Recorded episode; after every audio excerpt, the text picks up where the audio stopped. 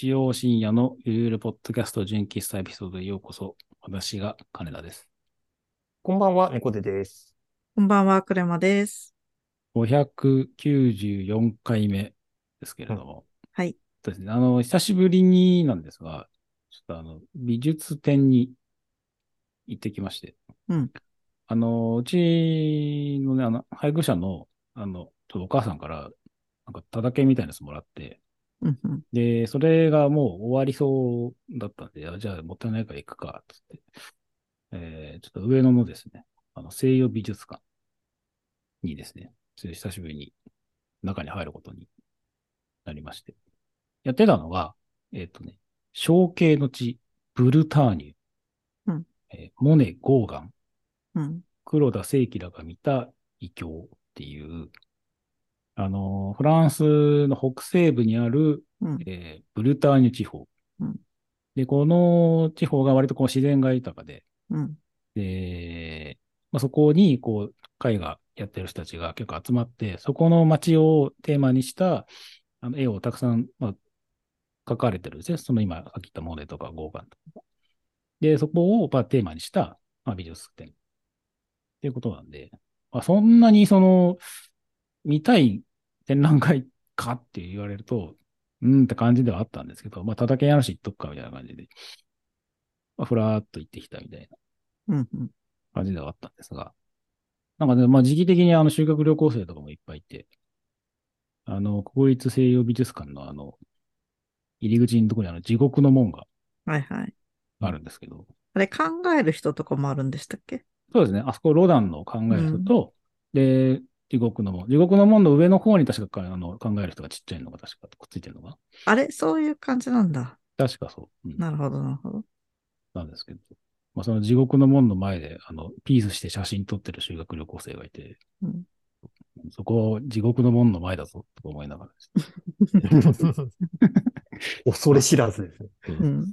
まあ、それを横目に、まあ、中に入っていたわけなんですが、まあ、その、大体まあ、フランスの当時、まあ、えっと、1880年代ぐらいの作品が主ではああったんですね。で、当時、まあ、いわゆるフパリとかあの辺は、あの、印象派の、えーまあ、サロンでは結構、ブイブイはした時期らしくて、うん。で、実際にあの飾られてる絵画とかも、まあ、かなり、まあ、あの、まあモネとかまさにそうなんですけど、あの、印象派っぽい、まあ、絵が、うん。割とこう、多いは多かったんですね。まあ、4部構成、4, 四部構成で、確か3部か4部構成が。で、えっ、と、まあ、最初はそういう、あの、いわゆる印象派の人たちがこの地方に来て、そこの絵を描きました、みたいな。うん。感じで、まあ、いくつか、あの、飾られてるんですけど、えー、面白かったのが、まあ、そこに飾られてる映画、まあ、当然、まあ、印象派っぽい、いわゆる、こう、ぼんやりした、悪く言っちゃうと。まあ光の、いわゆる、こう、再、再現を考えたような、どっから光源が入って、ここには、単純に例えば建物があるんじゃなくて、光に照らされた感じの建物をこういうふうに表現しましたっていうまあ書き方がよくまあ、わかりやすく言ってしまうと、そういう印象派の書き方ではあるんですけど、うん。その中でも、一番ね、あの、グッときたのが、まあ、モネのいわゆる連作ですね。えっと、嵐のベリールっていうのと、うん。あと、ポール・ドモアの洞窟っていうやつで、で、結構その、なんでしょう、ブルターニュの自然を描くことを割と意識してるんだなっていうのが割と伝わってくる印象派としての描き方。えー荒れた嵐の海とか、穏やかな海とかっていうふうに対照的な風景を描いて、まあ、タッチを変えてみたりっていうのがわかるんですね。そのあら、うんあの嵐の方は、こう、海のしぶきをすごく模してるような描き方なんですけど、洞窟の方は、こう、天描画に近いようなうん。描き方。えーいわゆる、れんあのーえっ、と、ハスの絵とか。睡蓮ですね。そうですね。モモネですね。モネですね。あれにちょうどこう、つながるような描き方してる絵に変わっていったりとかしてて、うん。そういうのも、まあ、いわゆるこう、印象派だよねっていうふうに、あの、面白かったんですけど、で、他にも、あの、いわゆる、まあ、外交派っていうのかな。こう、もう少し明るさが、あの、パキッとしてて、えー対象となっている、えーモチーフももう少しわかりやすくなっている描き方をしている絵のものだったり、うんあと新印象派っていう、あの、新しい、そういう、まあ、流派も流れてきて、その人たちもそこのブルターニュで、うん。をその、そこにある建物だったり自然とかを題材に、いろんなタッチで、あの、描いてるっていうところを、まあ流れとして見ていけるので、まあ、そこがかなり今回の展覧会の一番面白いところだったなっていうふうに感じなんですね。うん。うん。で、その中でもかなり個人的にグッとしたのが、えっと、オディロン・ルドンのうん。バラ、バラ色の岩っていう、うん。うん。岐阜県美術館が、あの、共同してる絵なんですけど、うんあのね、背景はね、ほぼね、雲なんですはいはいはい。よ。グレー。で、えーなんか地平線みたいなところに何にもない、こう、砂漠みたいなのがあって、そこに、でっかいバラ色の岩がドーンとこう、あるみたいな。うん。じゃあその対比的な部分が、その遠近感も含めて、かつ、その真ん中のバラ色の岩の、その存在感、そのコントラストが、めちゃくちゃ個人的にグッときて、うん。うん。バラ色だから、この絵の中のコントラストはそんなに高くないんですよ。うん。ただ背景のその遠近の感じと、前方にあるものの対比から来るインパクトみたいなものが、実際に生で見たらすごかったんですけど、結構ね、なんか個人的にはかなりこう衝撃を受ける、うー。うんん、いい絵だなっていうふうに感じながら見てたんですね。なんか自分はルドンっていうと、あの空中に目ん玉が浮かんでる感じの。モノクロの絵絵がすごい印象的だったので、なんかその具象をそういうふうに描いてるっていうのはちょっとあまり意識しておりませんでした。うん。ですね。まあ、のがまああったり、あとあの、ゴーガンに関しては、あの、最初まあ印象派っぽい、まあ、光の感じを出したような絵が多かったのが、そのブルターニュ地方で何回か絵を描くことによって、だんだん自分のその画風、作風がだんだん変わっていってるっていう、うん。その変遷をこう見ることができて、1800、えっと、80年代はぼんやりしてたのが、90年代ぐらいになってくると、だんだんこう、な大地になんか滞在してたこともあったらしくて、その手前で。うん。で、だんだんこう色がこうビビッドになってくるんですね。うんはっきりしてくる。色使いもそのアースカラーのそのオレンジを使ってみたり、土の色土の色とかも割とこう、絵全体のなんか4割、5割ぐらいをその土の色をまあ描いてみたりっていうふうに、だんだんこう彩度が上がってくるっていうところのその変遷をこう、なんでしょうか、感じることができて、あやっぱりこう、もともとのなんでしょうね、書き方もあったけど、その場にいて、ずっと書き続けてると、自然とこうタッチって変わってくるもんなんだなっていう。うん。うん。やっぱり書いてるのは人間なんですねっていうのがね、こう、伝わってくるようなのもあってね、こうそう、なんかその人間味を感じる部分って結構興味深い絵にはなってましたね。時代の変遷でこう作風が変わっていくことと、なぜそう変わったのかみたいなところを、あの、うんうん勉強するとすごい面白いですよね。そうですね、なんか、うんうんきっかけが何なのかとか、まあ、宗教もあったろうし、うん。その、なんか出会いがあったのかとか、うん。その街の何かフードに触れて、うん。それをモチーフにしていって、だんだんそっちに流れていったのか、みたいうん。うん。な。ね、なんかそういうところで、まあ、やっぱり流れ流れて、ただ一つを極めるのではなく、諦めていくのもあるけど、そういうふうにこう変わっていくことによって自分の可能性を広げていってるんだなっていうのをね、やっぱ見てて面白かったですね。うん。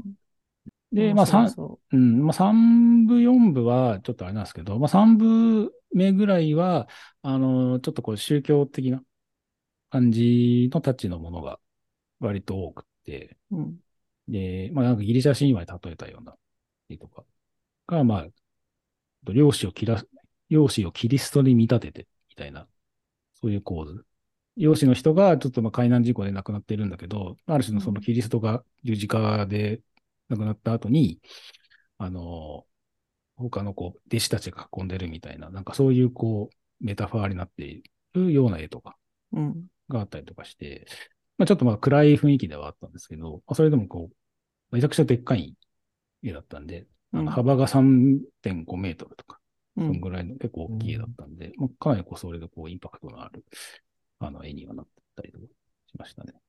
で、4部は日本の出身の画家が、そこの、えー、ブルターナ地方に行って描いた絵が、まあ、日本人画家のコーナーみたいな、描かれ、あの、飾られてたんですけど、あの、藤田嗣治うん。とかも、まあ、ブルターニュに来ていて、こう十字架の見える風景みたいな絵を描いてあって。で、まあ、結構まあ構図もすごく、あの、シンメトリーな構図になってたりとかしていて、あの、まあ、これはに、これでこう日本人画家が当時大正時代とかなのかな？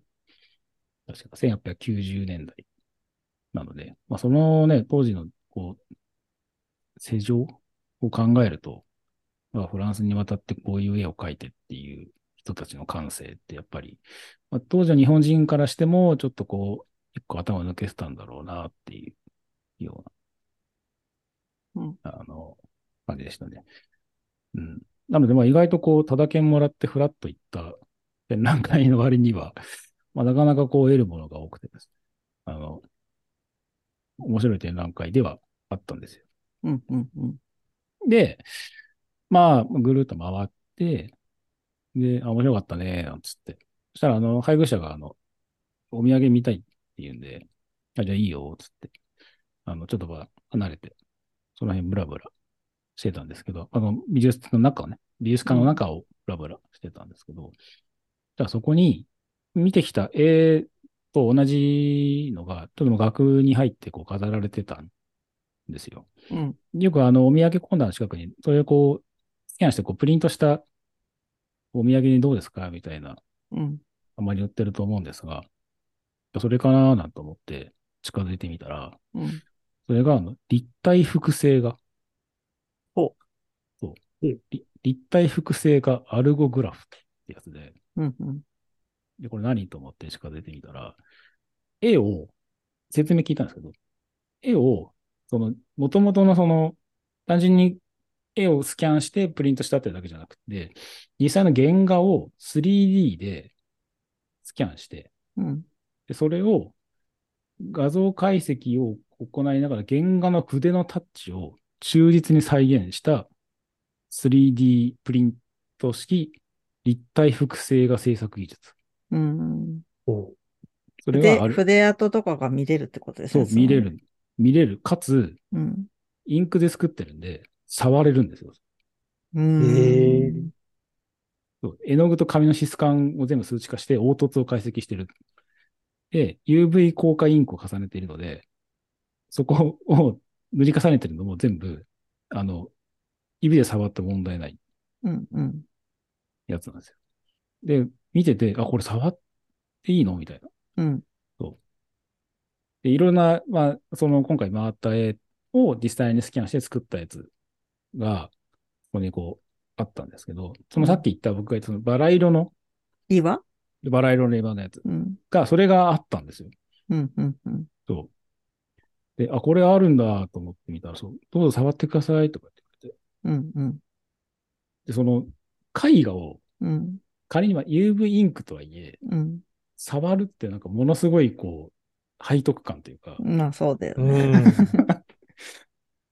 これさ、本当にこれ触っていいですか？みたいな感じにうんなったんですけど、結構その、あのー説明してくれた女性の方は結構グイグイ系の人で、うん。うん。いや、もうこう全然もう触っていただいてとか、で、その実際のこの筆のうん。タッチもそうだし、どういう風に塗り重ねたかも全部、その中をスキャンして再現しているので、へえ。そう。その絵の具の盛り上がりとか、筆使いとかも含めて、あと、色も、その、どこに飾るか、家のどこに飾るかによって色の具合とかも、その UV インクなんで、その紫外線にも強いから、そうんそそこまでこう、気にすることなく、ご家庭の好きなところで飾っていただけるんですよ、みたいな。うん。すげえなとか思って、そう。ちょっといいかもって思いかけたら、値段にあの79,800円って書いてあって、うんおーだいぶいいね。た 高そうだなとは今話を聞いて思ってました。おおみたいな、なかなかやりよるみたいなうん。感じだったんですけど、ちょっとワンチャンあるかもと思って、あの、配偶者が、あの、その、180円のポ絵はがき買ってきた後に、あそこであんなのあるよ、つって、あの引っ張って持ってったんですけど、うんふーん、ふーんって感じで終わって、うん。あの特にそこにこう、グッとくれはなかったみたいなんで、まあ、結果的に良かったな、思ったんですが。でもその方が楽しい、その方がっていうのは何と比べてかというと、あの、昔渋谷とかで売ってたあの、イルカの絵とかあるじゃないはいですか。はいはい。百何十万でローン組まされるみたいな。うん。そういうのより全然7万円で筆使いとかも触れて、そ立体的に見れるってなんか体験が豊かそうな気がしちゃいますね。う。うん。だからやっぱその、やってらっしゃるその会社が、アルテノイエっていう会社さんだと思うんですけど、うん。そこも、その、名画の感動を多くの人に未来につなげていきたいっうんて。いう、そういうコンセプトでやられてるんですよね。うんだから、ただやっぱその、実際の筆使いも実際に触れて、自分の目で見て、近くで見れてっていう体験は、やっぱそれを見たまあ若手のその画家の人たちからすると、うんやっぱそう、ものすごいこう財産になるような気がするんですよ。うん。そこからのまあ修作だったり、そういうのを得て自分のものにしてまた違う作品が出てくるっていういいサイクルが多分できるようなことなんだろうなっていうふうに思ったので、やっぱこういうテクノロジーの使い方はやっぱりこう見てて応援したくなる。うん。やっぱそういう志があるから実際のその原画をちょうどしてらっしゃるところもやっぱ貸し出してくれてるんだろうねっていう、うん。うん。うん、のはやっぱりすごい思いましたよね。面白い。まあうん。まあ、なので、まあ、これリンクちょっと貼っときますけど、まあ、あの、実際にもしね、あの、展覧会行くことがあって、まあ、そこにこう、アルゴグラフが、もして、うん同じように、あの、ある時があったら、ぜひね、あの、近くで見て、感じて、見てほしいなっていうふうに思いました。まあ、ね、まあ、展覧会の話は、まあ、そんな感じではあるものの、ちょっとこれ、あの、い余談なんですが、この展覧会でですね、あの、某有名俳優の人を見かけまして、へえ。おと名前はちょっとあえて伏せますけど、やっぱね、あの、まあ、さっき今の二次元の話とはまた違いますけど、普段こううん写真とか映画とかでしか見ない俳優さんが、うん。今目の前に、それこそ 3D というか、うん。現実にいるんだっていうところの、なんかそのインパクトもなんかあって、うん。なんかそれを経て、今後そのアルゴグラフのところにもなんか触ったんで、まあやっぱ 2, 2次元もいいけど、やっぱ3次元ってやっぱすげえんだなっていうのをね、なんかすごい感じた。なんかそんな日でしたね。うん。うん。うん。うん。まああえてまあ誰がはちょっと後ほど、お二人には ちょっと気になりますね。話しますけど。そうそう。なんかそれ、うんあ、どうぞどうぞ。あどうぞ、大丈夫ですよ。いや、それと似た話かどうかわかんないんですけど、似てないかもしれないんですけど、この間、友達がすんごい豪華なマンションに引っ越した人がいて、おうで、遊びに来てくださいって言われて、まあ、いわゆるタワマンなんですけど、うん遊びに行ったんですよね。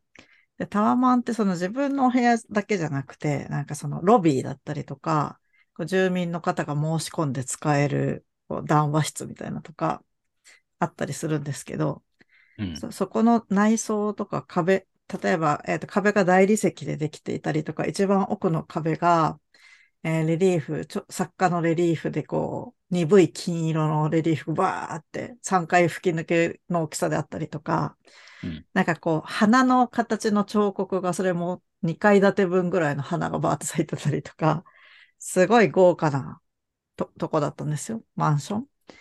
そこに入った時に、あすっごい VR チャットのワールドみたいって思って、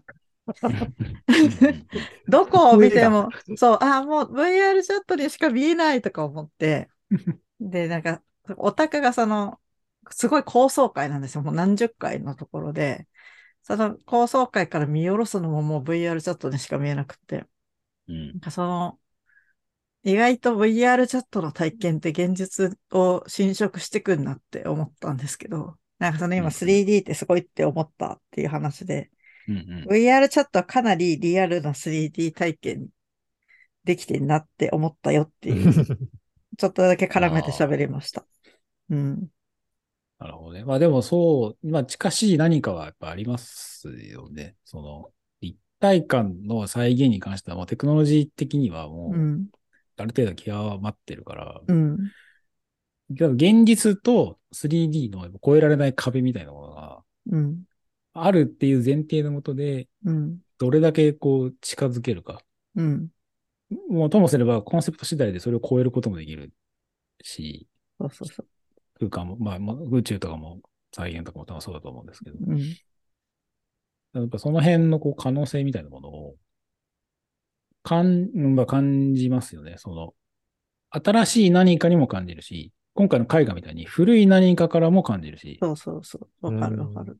ね、なんかその辺のこう、なんでしょうね、絡みっていうか。それこそね、あの、古いものからのそういう三次元になってくると、もう、ともすれば四次元に近いみたいな、わかんないですうん概念として、とかもあるから、なんかそういう可能性をいろいろ感じてくるのは、まあ、まだまだテクノロジーにね、絶望するにはまだ早いんだろうなっていううん。